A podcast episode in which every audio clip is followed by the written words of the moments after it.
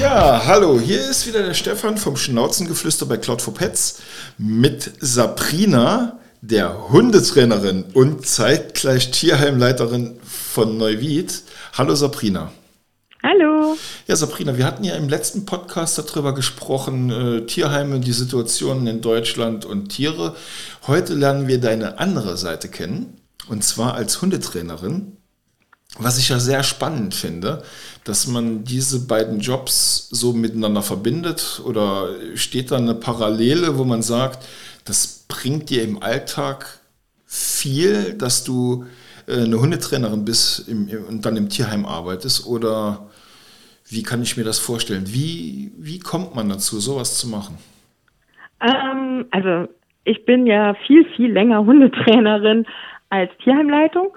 Ähm, bin seit 2008 Hundetrainer selbstständig wow. und äh, ja und war dann, weiß nicht, glaube ich ab 2010 äh, für das Tierheim Neuwied zuständig für die Gefahrhunde ähm, vom Amt eingesetzt und dann hatte ich immer schon so die Verbindung und als das ähm, der Historie im Tierheim ein bisschen äh, gekriselt hat und ähm, habe ich dann irgendwann den Vereinsvorsitz und dann in der Folge auch die Tierheimleitung übernommen, erst lange Zeit ehrenamtlich. Ja, und es ist für mich ähm, sehr wichtig, dass ich auch Hundetrainer bin, weil wir im Tierheim immer mehr mit wirklich Gefahrhunden zu tun haben, also immer mehr ähm, Hunde mit einer Beißhistorie, die im Tierheim landen.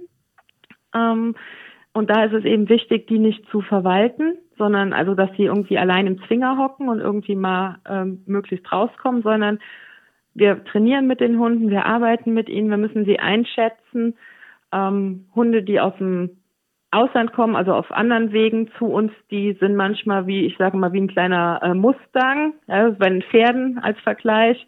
Die müssen noch vieles einfach neu lernen. Ähm, die müssen lernen zu kommunizieren richtig. Die müssen lernen, wie das mit Leine und Geschirr funktioniert. Und ähm, diese ganzen Sachen, die ich da mitbringe als Background, sind einfach ein Riesenvorteil, weil ich ein ich sage immer, ich habe einen ganz großen Malkasten aufgrund meiner langen Tätigkeit als Hundetrainer und ich kann das sehr auf den einzelnen Hund zuschneiden, was der braucht. Aber du, und, du bist noch aktive Hundetrainerin.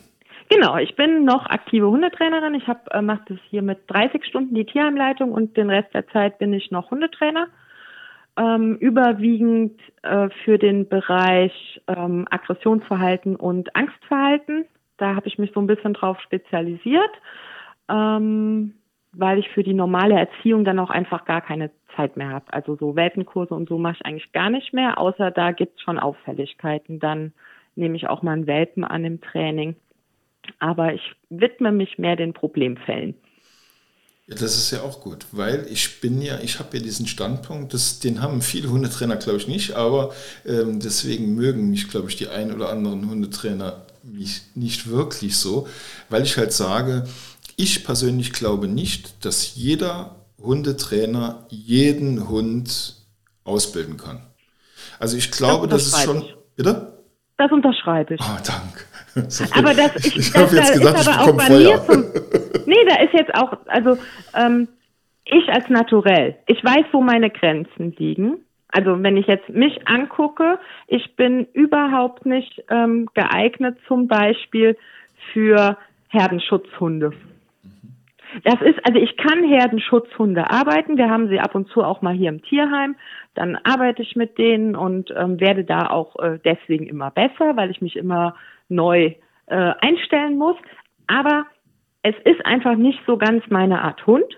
Ich komme ursprünglich mal aus der Gebrauchshundszene, also Dobermann, Rottweiler, Schäferhund. Ähm, ist ein ganz anderes Naturell, was auch meinem Naturell mehr entspricht. Und ich bin, für Hunde bist du immer nur dann überzeugend, wenn du authentisch bist. Mhm. Und deswegen mache ich zum Beispiel gar keine Herdenschutzhunde. Weil es einfach, ich muss mich da ein bisschen verbiegen. Ich muss weg aus meiner Wohlfühlzone. Kann ich, wenn ich es muss.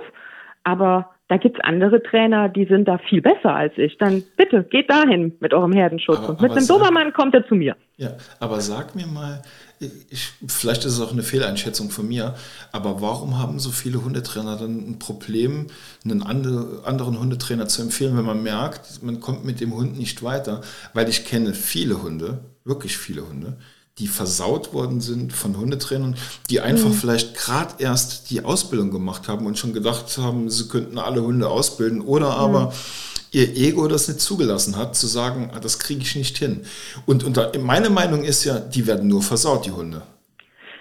Ja, auch da haben wir, wie wir das im letzten Podcast schon hatten, wir haben, glaube ich, ein Zeitgeistproblem, ähm, was Hundetrainer heute lernen und was sie ähm, weitergeben. Also es wird Methodik gelernt, äh, es wird Konditionierung gelernt und dann wird konditioniert bis Ultimo. Ähm, dadurch geht so viel verloren in der Beziehung zwischen Hund und Halter. Und ganz viel kannst du nicht trainieren, wenn die Beziehung nicht stimmt. Und wenn die Beziehung stimmt, musst du weniger trainieren. Also wenn du alles klickerst und alles mit Leckerchen machst, hast du in der normalen Grunderziehung, schaffst du andere Probleme. Und ähm, aber das ist das, was im Moment gewünscht ist, was auch promotet wird, was auch die Zulassung eines Hundetrainers zurzeit ähm, einfach überprüft, ob du konditionieren kannst. Und die Konditionierung, der Konditionierung sind einfach Grenzen gesteckt. Klar, also mit ähm, Futtertrieb und ähm, Triebziel hinten drauf. Aber das, da kannst du dir die Köpfe heiß diskutieren mit Hundetrainern. Also untereinander, du wirst keine drei Hundetrainer finden, die da die gleiche Meinung haben. Ähm, was es auch dann, glaube ich, schwierig macht. Und wenn du eine Methodik verkaufst, die du gelernt hast, dann versuch, dann stülpst du die einfach auf jeden Hund drauf. Und wenn dein Malkasten aber sehr breit ist, ich habe zum Beispiel, keine Ahnung, zehn Techniken, um einem Hund Leinenführigkeit beizubringen. Ich habe meine zwei Lieblingstechniken und wenn es auf Hund oder Halter nicht passt, muss ich eben aus meiner Wohlfühlzone raus und eine andere Methodik nehmen. Habe ich aber nur eine Methode gelernt, kann ich auch nur diese Methode. Und dann fallen viele Hunde links und rechts runter. Ja, ich hatte vor ein, zwei Wochen hatte ich eine Hundetrainerin hier bei uns im Haus, weil die aus der Region kommt. Und sie sagt, sie wünscht sich so sehr, dass es wieder einen Tr- Hundetrainer-Stammtisch gäbe, wo man sich austauscht, wo man einfach, die Situationen sind ja auch andere wie vor fünf oder zehn Jahren. Und einfach mal dieser Austausch stattfindet, die Erlebnisse ausgetauscht werden, äh, wo ja der ein oder andere auch von lernen kann. Und ich frage mich einfach, warum gibt es sowas nicht? Warum arbeiten die Hundetrainer da nicht zusammen und sagen, hm, für mich wäre es ein Qualitätsmerkmal, wenn ich bei einem Hundetrainer oder Hundetrainerin wäre und die würde sagen, pass mal auf, ich bekomme keinen Draht zu dir und deinem Hund, ähm, versuch's mal mit einem Kollegen, der kennt sich genau mit so Sachen aus, dann würde ich ja sogar diese Dame empfehlen, weil die so ehrlich war. Oder diesen Herrn. Ja, die Männer die- nicht vernachlässigen hier. Ja, genau. Ich, ja, ich sehe das auch. Ich sehe das genau so und aus dem Grund arbeite ich auch mit äh, drei Kollegen ganz eng zusammen. Also heute äh, fahren wir auch mal zusammen zu einem Kunden, einfach um mal einen anderen Blickwinkel noch drauf zu bekommen. Ähm, da fahren wir zu zweit hin einfach.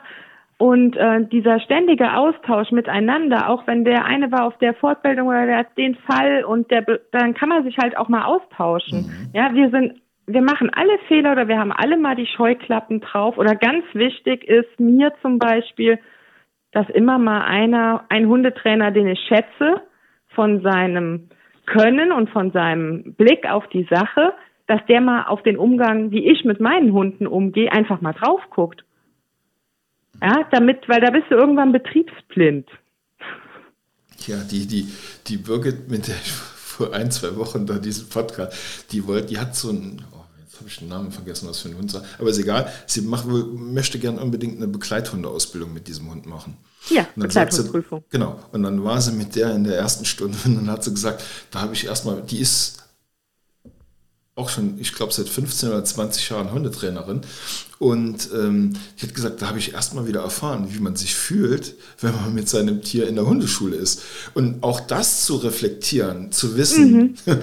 wie ist das eigentlich? Wie sehen mich die Menschen und die Tiere? Oder wie, wie fühlt man sich dann selbst in dieser Situation? Ich glaube, das ist auch eine interessante Erfahrung.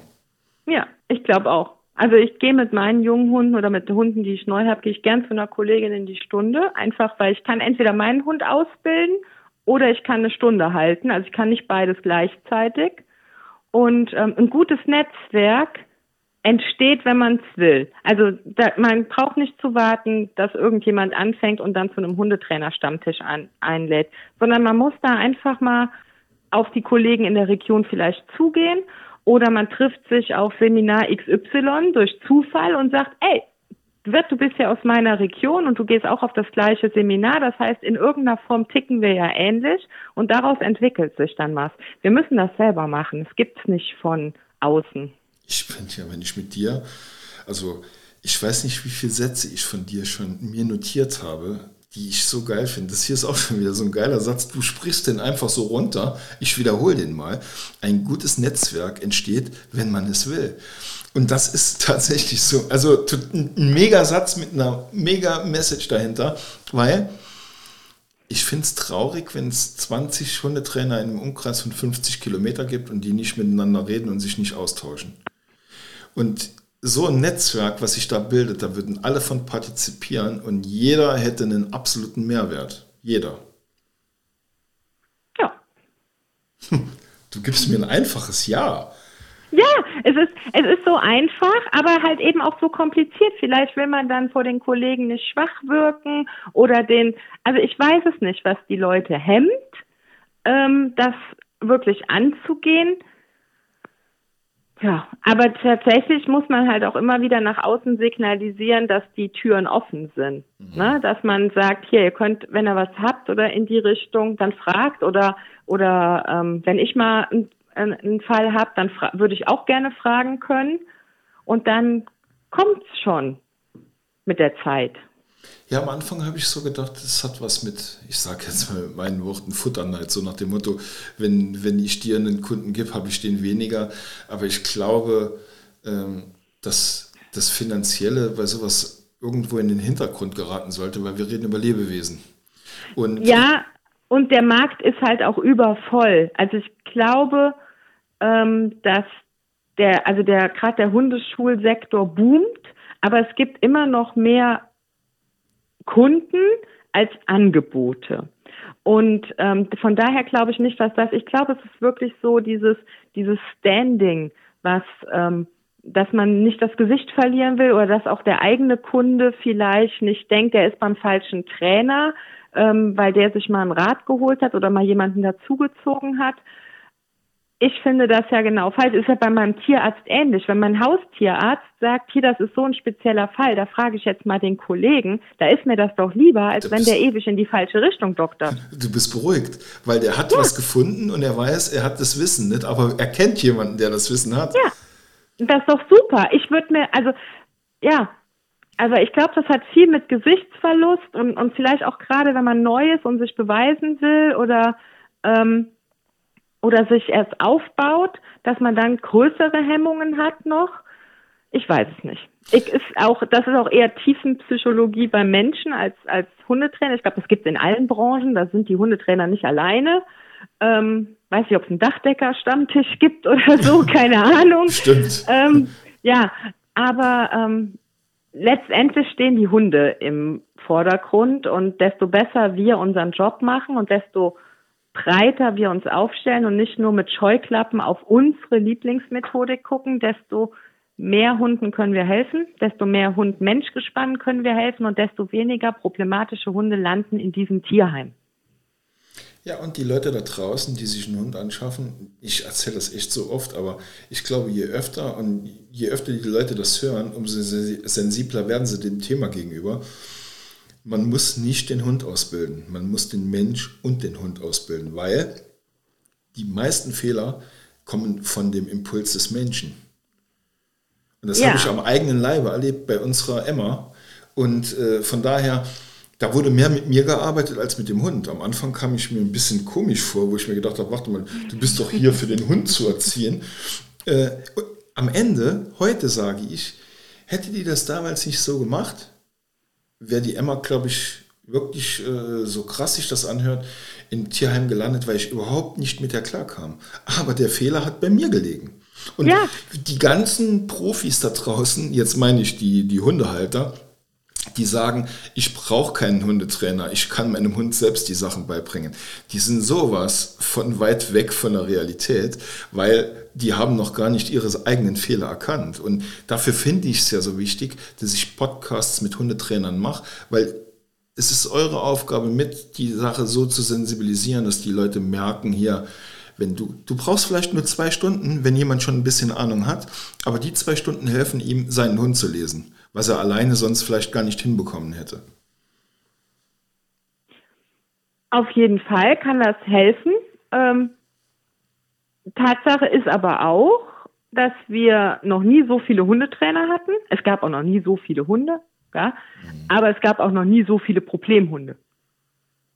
Okay. Also irgendwo laufen wir in die falsche Richtung und ähm, manchmal ist es vielleicht besser, zurück aufs Bauchgefühl zu gehen und sich nicht durch fünf Methoden zu quälen. Es gibt ja schon so Hundeschulveteranen als Hunde, die einfach immer noch auffällig sind, aber die wissen, ah ja, der macht jetzt vier Wochen diese Methode, ich sitze das einfach aus. Oder ich gucke mir es drei Wochen an, dann suche ich die Lücken im System und dann geht er zum nächsten Trainer, sucht wieder die nächste Methode. Manchmal müssen wir auch einfach zurück, wir müssen weg von Methodik, ja, wir müssen mehr in die Beziehungen schauen Mhm. Und ähm, wir müssen auch einfach manchmal aufs Bauchgefühl hören. Wenn ich ein schlechtes Gefühl habe, wenn Hundetrainer XY das und das mit meinem Hund machen möchte und ich ein schlechtes Gefühl habe, dann muss ich den Mut haben, das auch zu sagen und zu sagen, nee, das lassen wir an der Stelle, ich möchte das nicht. Mhm. Und das haben auch viele nicht. Das sind dann Götter, die das alles hinbekommen und ähm, das trennt sich dann irgendwann aus. Ich habe auch immer noch eine Eigenverantwortung als Hundehalter. Ne, absolut richtig. Die, und die Eigenverantwortung äh, geht auch zur Fürsorge und Vorsorge. Also äh, ich ja. kann vorsorgen, dass mein Hund kein Problemhund wird und die Fürsorge, dass ich weiß, wie er zu handeln ist, in welcher Situation. Ja, und wenn ich ihn selber zum Problemhund gemacht habe, weil ich ihn von Welpen angezogen habe und jetzt mit drei Jahren ist er mir über den Kopf gewachsen, dann muss ich halt vielleicht diese Fehler von drei Jahren in anderthalb Jahren ausbügeln und dann kann ich nicht nach zwei Wochen erwarten, dass der Hundetrainer alles heilt. Ja, das habe ich tatsächlich neulich schon mal gehört, dass manchmal die Sachen, die ein Tier äh, zutage bringt, auf ein Erlebnis äh, Jahre zuvor zurückzuführen ist. Ja, oder halt einfach, dass man immer kontinuierlich in die falsche Richtung weitergegangen ist.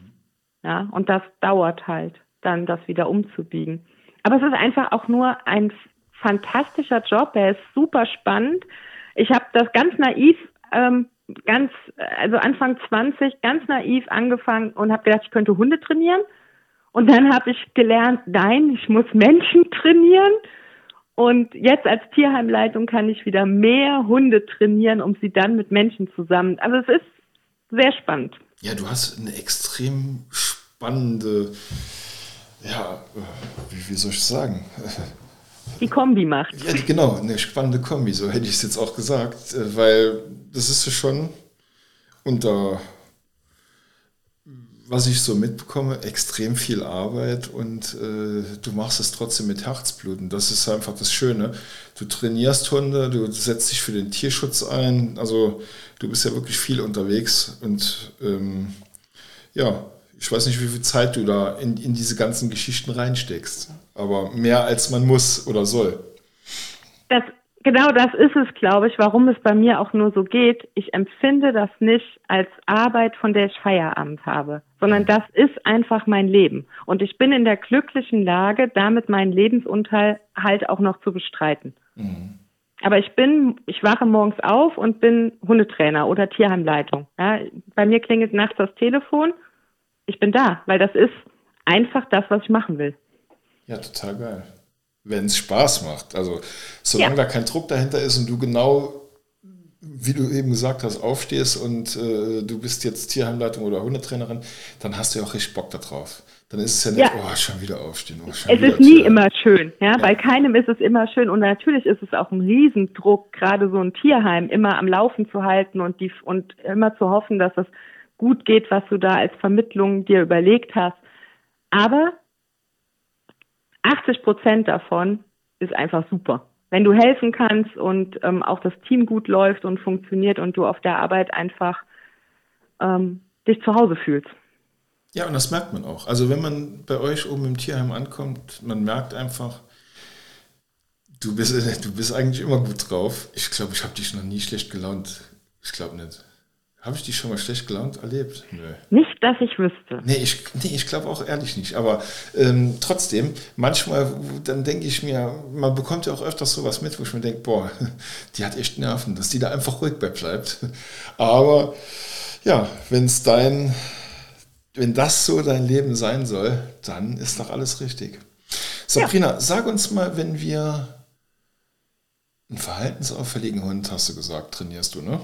Mhm wenn wir, wenn jetzt jemand da Interesse dran hat, Fragen zu hat oder vielleicht aus dem Raum Koblenz, Neuwied, äh, äh ja, Andernach, ich weiß nicht, wie weit dein, dein Einzugsgebiet ist und wie die Hundeschule funktioniert. Ist die stationär oder hast du eine mobile Hundeschule? Wie man dich findet, wie man dich erreicht? Erzähl uns das mal. Ähm, die Website existiert noch, auch wenn man außer, glaube ich, nach Rufnummer gar nicht mehr viel darauf findet. Das ist ähm, mein Hund als Partner. Und ansonsten kann man immer im Tierheim Neuwied einfach anrufen und fragen nach dem Hundetraining. Und ähm, meistens ist was möglich.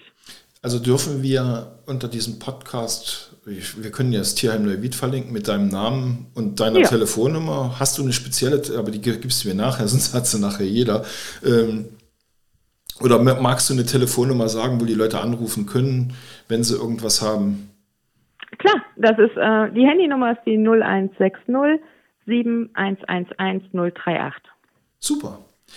Ja, Sabrina, wir haben wieder überzogen, überzogen. aber diesmal, nee, diesmal mit Absicht, weil du hattest gerade so einen schönen Abschlusssatz, wo ich mir gedacht habe, nein, der ist genau richtig. Und äh, zwei Minuten darf man überziehen. Das sollte okay. man auf jeden Fall machen. Vielen, vielen Dank für diesen Podcast. Ich würde mich freuen, wenn ihr Fragen stellt, wenn ihr uns kontaktiert dazu. Ähm, ich gebe es gerne an die Sabrina weiter und vielleicht machen wir noch einen dritten Podcast irgendwann. Ja, zu speziellen Problemen dann vielleicht. Ja, genau. Das würde mich echt freuen. Super. Vielen, vielen Dank euch allen und dir, Sabrina, noch einen schönen Tag. Bis dann. Tschüss. Bis dann. Dankeschön. Tschüss.